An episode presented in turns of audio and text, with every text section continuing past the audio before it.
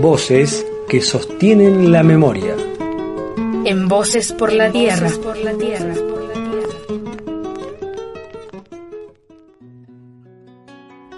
El doctor Andrés Carrasco fue un médico e investigador argentino con una extensa carrera en el CONICET, después de varios años de formarse como investigador en universidades de Suiza y Estados Unidos. Como médico se especializó en biología molecular y en biología del desarrollo, esto es, los procesos que están involucrados en el crecimiento de los seres vivos, especialmente de los vertebrados. Entre otros cargos de importancia fue presidente del CONICET y jefe del Laboratorio de Embriología de la Universidad de Buenos Aires. Publicó en 2009 un trabajo sobre los efectos tóxicos y también letales del glifosato sobre organismos vertebrados, generando principalmente malformaciones y distintas formas de cáncer. El glifosato es el herbicida que sostiene, en aquel tiempo, las casi 20 millones de hectáreas plantadas con soja transgénica, y en aquel tiempo, con fumigaciones aéreas por fuera de casi toda regulación del Estado. Puede ser que hayas visto este producto en algún bidón en un galpón o en tu propia casa, con su nombre comercial, Roundup. Andrés Carrasco difundió detalles como estos, que escucharemos en su propia voz. Acaban de dos trabajos donde relaciona el glifosato con algo muy conocido, que es que bloquea los sistemas de desintoxicación del organismo y por eso los organismos se enferman o por eso se alteran los metabolismos, porque hay enzimas que tienen como función desintoxicar, destruir cosas. Y cuando esas enzimas que desintoxican, que manejan, controlan los productos metabólicos en secuencia, fallan, algunas cosas se acumulan y otras desaparecen. Esta enzima preside, es el grupo de enzimas más importante relacionado con el glifosato, y ha dado lugar a que esta gente encontrara un número importantísimo de, enfermedades banales, desde la diabetes hasta el, Alzheimer, que pueden estar directa o indirectamente relacionados con esta particular sustancia. Como si eso fuera poco, la misma, el mismo grupo, los mismos autores, eh, haciendo un, monitoreo, digamos, tomando, tomando datos de los Estados Unidos, encontraron que el glifosato, a través del mismo mecanismo de acción que produce malformaciones, digo que es notable esto, parecería ser que está aumentando la cantidad de celíacos, de enfermedades celíacas. El otro día un médico en los toldos me decía que no habían nunca visto, en muchos años de medicina, que aparecieran enfermos celíacos adultos en gran abundancia. Y que en general la enfermedad celíaca es de los chicos, digamos, desde, muy temprano. Y que ahora empiezan a aparecer enfermedades celíacas en los adultos de forma espontánea y sin antecedentes.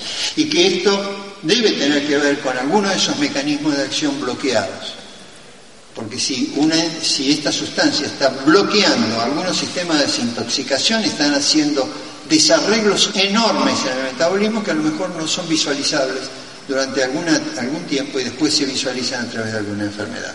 Estos son trabajos muy recientes que me parece que vale la pena tenerlos en cuenta, porque entonces, tomando un solo ejemplo, el del glifosato, está produciendo, está incrementando por ahí la cantidad de muertes la cantidad de Alzheimer, la cantidad de diabetes o la cantidad de enfermedades renales o la cantidad de enfermedades hepáticas en la población. Y eso uno no lo quiere.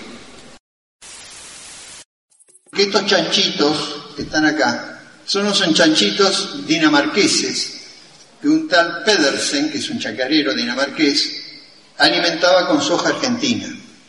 Y veía que le pasaba a los chanchitos, le pasaba eso.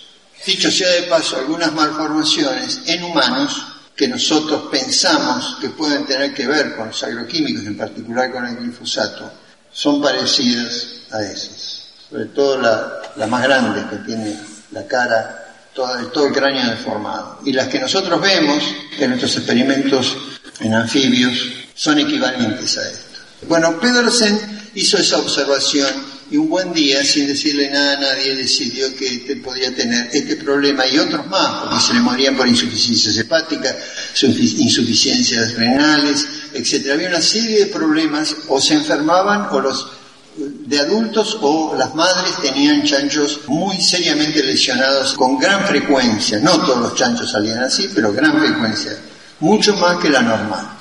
Y un buen día este, este muchacho dinamarqués decidió que eso podía tener que ver con la alimentación. Y sin decirle nada a nadie, cambió la alimentación y en vez de comprar soja argentina, compró otra soja.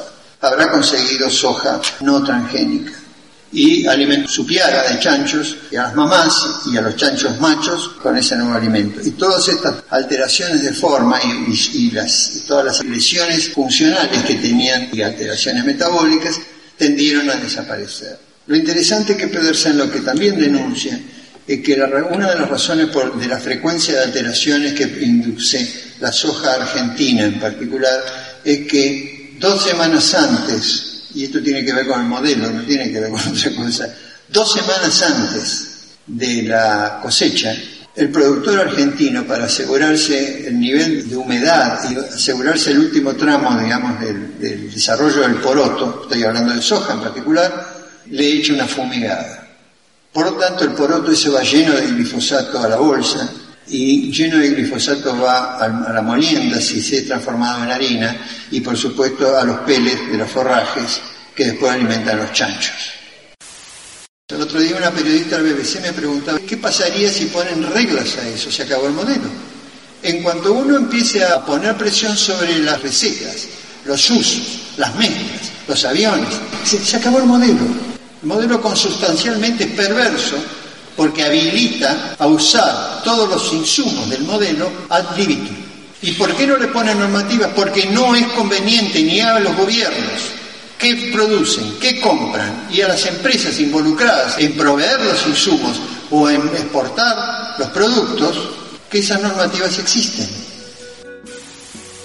A partir de la publicación de su trabajo, las empresas multinacionales ligadas al agronegocio las productoras de agroquímicos comenzaron a hostigarlo, no solo a través de sus comunicadores y lobistas mediáticos, sino también con visitas intimidatorias en su laboratorio. El ministro de Ciencia de la Nación, Lino Barañao, pretendió desacreditar sus investigaciones en todos los programas de radio y televisión en los que lograba presentarse. El presidente del CONICET, obediente a esos lineamientos, se desentendió de los trabajos de Carrasco y es que el modelo rural, basado en la producción de soja para exportación, es una política de Estado, sin grieta. Ese Estado que sigue manejado por los grandes terratenientes, las corporaciones transnacionales y los grandes comerciantes exportadores. Andrés Carrasco también expuso en una audiencia pública en la Cámara de Diputados el 21 de septiembre del año 2010. Esto es la leonisa, un pueblo que conozco bien. En la Leonesa está determinado, estos son datos producidos por una comisión formada por el Poder Ejecutivo de la provincia del Chaco, formado por seis o siete personas, que compararon los datos de 10 años del 90 al 2000, 2000 al 2010, determinando que en la población de la Nesa, que está al lado de 6.000 hectáreas de una rosal donde se usa el glifosato de destajo, encontraron un 300% de aumento de cáncer, especialmente en chicos de menores de 15 años, leucemias y linfomas. Esto es un dato de incidencia, no de prevalencia genética. En la próxima se ven los datos de toda la provincia del Chaco hechos por esta misma comisión. Repito, es una comisión formada por el Poder Ejecutivo de la provincia del Chaco. No es un grupo ambientalista, son los registros oficiales instituciones oficiales. Hay un aumento del 400% de malformaciones en la provincia del Chaco. Esto es un dato epidemiológico incipiente, pero dato, al punto que la comisión concluye que habida cuenta de estos resultados deberían hacerse estudios epidemiológicos más profundos, pero el impacto del uso de agrotóxicos. La reacción del modelo sojero y de sus aliados de la política no se hizo esperar. El castigo al doctor Carrasco incluyó las campañas de desacreditación de las autoridades de ciencia y técnica de nuestro país, pero también incluyó la indiferencia de la mayor parte de las y los investigadores del CONICET que prefirieron hacer silencio sobre los temas investigados y hacer silencio también sobre las vergonzosas campañas de desprestigio. Claro, en ese mundo académico, si sos investigador, te pueden recortar recursos, crearte dificultades a la hora de aprobar tu informe anual para renovar tu proyecto, digamos, te amenazan con dejarte sin trabajo y sin posibilidad de continuar en investigación científica. Para ampliar la mirada, una curiosidad. En 2010, un año después de la publicación del trabajo del Dr. Carrasco, se editó en Estados Unidos el texto Mercaderes de la Duda, elogiado por las más prestigiosas revistas científicas e instituciones de investigación, donde se ilustra sobre cómo, desde los años 50, las corporaciones reclutan científicos con ciertas características para instalar incertidumbre, duda, en el ámbito académico, y también claro en los medios y en la justicia, sobre las evidencias científicas que afectan sus actividades industriales o extractivas. Pero los reclutan también para destruir a quienes se les oponen tal el caso de nuestro investigador Andrés Carrasco. Una estrategia de precisión iniciada en los años 50 por algunas tabacaleras, que se expandió luego a los intereses de otras corporaciones, otras industrias, siempre intentando esquivar acciones judiciales o restricciones desde el Estado. Fíjate el nivel de esas maniobras, que gracias a la publicación de las Wikileaks de Julian Assange, es decir, hablamos de la filtración masiva de correspondencia entre gobiernos y también empresas de todo el mundo, bueno, gracias a esas filtraciones, se pudo saber que la misma Embajada de Estados Unidos en Argentina estuvo investigando al doctor Carrasco y había hecho gestiones en favor de los productos de Monsanto, la empresa productora de glifosato y otros herbicidas. Desde la publicación de sus investigaciones, creció la relación del doctor Carrasco con grupos de víctimas del modelo sojero y con asambleas de vecinos en todo el país, y en especial con las madres del barrio Ituzaingó, de la ciudad de Córdoba, que son las madres de niños afectados o fallecidos a causa de los efectos de las fumigaciones con glifosato. En sus últimos meses de vida, el CONICET le negó al doctor Carrasco la promoción a investigador superior, Andrés Carrasco siguió adelante con sus visitas a comunidades y encuentros científicos que lo convocaban. Finalmente, según se informó, falleció a causa de un infarto el 10 de mayo del año 2014. En su homenaje, distintos colectivos de investigadores impulsaron la instauración del Día de la Ciencia Digna, tomando como fecha el 16 de junio, día de su nacimiento.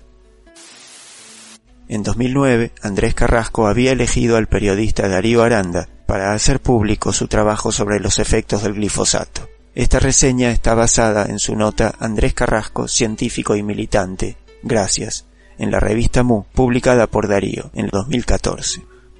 Los descubrimientos del doctor Carrasco, así como el proceso de su aislamiento, desacreditación y hostigamiento por parte de los poderes fácticos en alianza con funcionarios políticos, son parte de un interjuego de valores, intereses y poder en el que viven hoy muchas y muchos investigadores de nuestro país, que en los últimos años ya no aceptan ser silenciados ni ser cómplices de crímenes masivos pero silenciosos.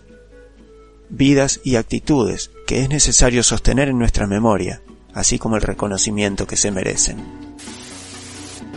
No es la prueba científica la que cierra esta discusión, de ninguna manera, es la realidad la que cierra la discusión. Nosotros no empezamos a trabajar en glifosato porque es una molécula atractiva.